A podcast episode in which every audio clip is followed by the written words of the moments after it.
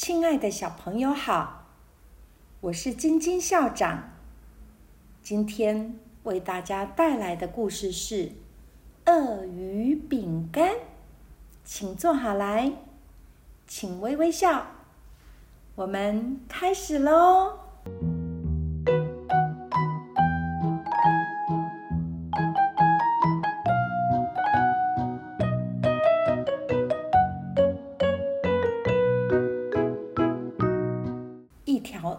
在水里待得无聊了，很想上岸去看看风景，就从水里爬出来，爬呀爬，爬呀爬，不知不觉爬到了一望无际的沙漠当中。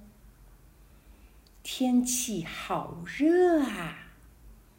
滚烫的沙子贴在身上。他又渴又累，头昏眼花，全身都没了力气。这时，一个大男孩走过来，鳄鱼惊喜万分，像遇到救星一样。“亲爱的大男孩呀，你又高又壮，一定是一位了不起的勇士。你看。”我快要热死了，能不能把我背回小河里？我会好好报答你的。善良的大男孩不忍心鳄鱼的苦苦哀求，好吧，就帮你一次。在大男孩背上的鳄鱼很快恢复体力。邪恶的眼睛，加上饿扁的肚子，心里竟然动了坏念头。嘿嘿，大男孩这么强壮，肉一定是又香又甜又 Q。等他送我到河边，我就。呵呵呵，吃一顿。当大男孩把他送回河里时，鳄鱼冷不防一口咬住了大男孩的大腿不放。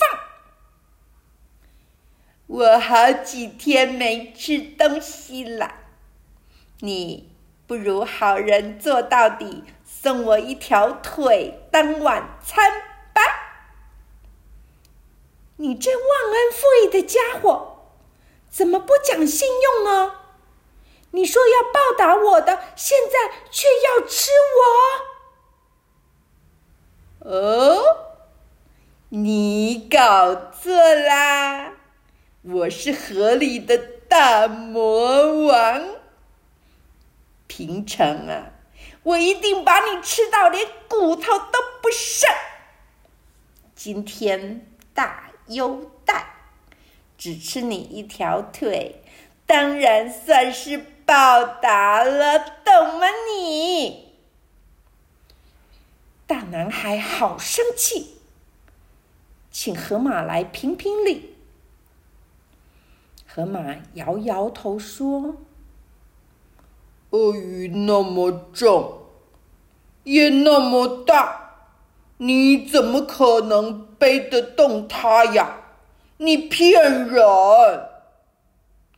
真的啦，你看，真的啦，你看。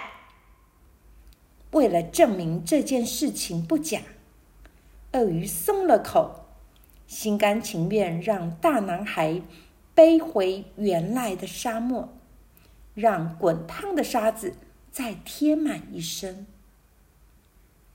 这时，河马语重心长的对大男孩说：“这条不守信用的家伙，你还会想救他吗？”“当然不要！”大男孩大吼一声，头也不回，跑得无影无踪。没多久。刚好一批骆驼商队从这里路过。可怜的鳄鱼被骆驼脚踩了一下、两下、三下、四下，嗯，差不多一百下。从此以后，沙漠里多了一块宽宽扁扁，而且被太阳烤得香香酥酥的鳄鱼饼干了。故事讲完了。喜欢吗？让我们一起期待下星期的好故事哦！大家再见。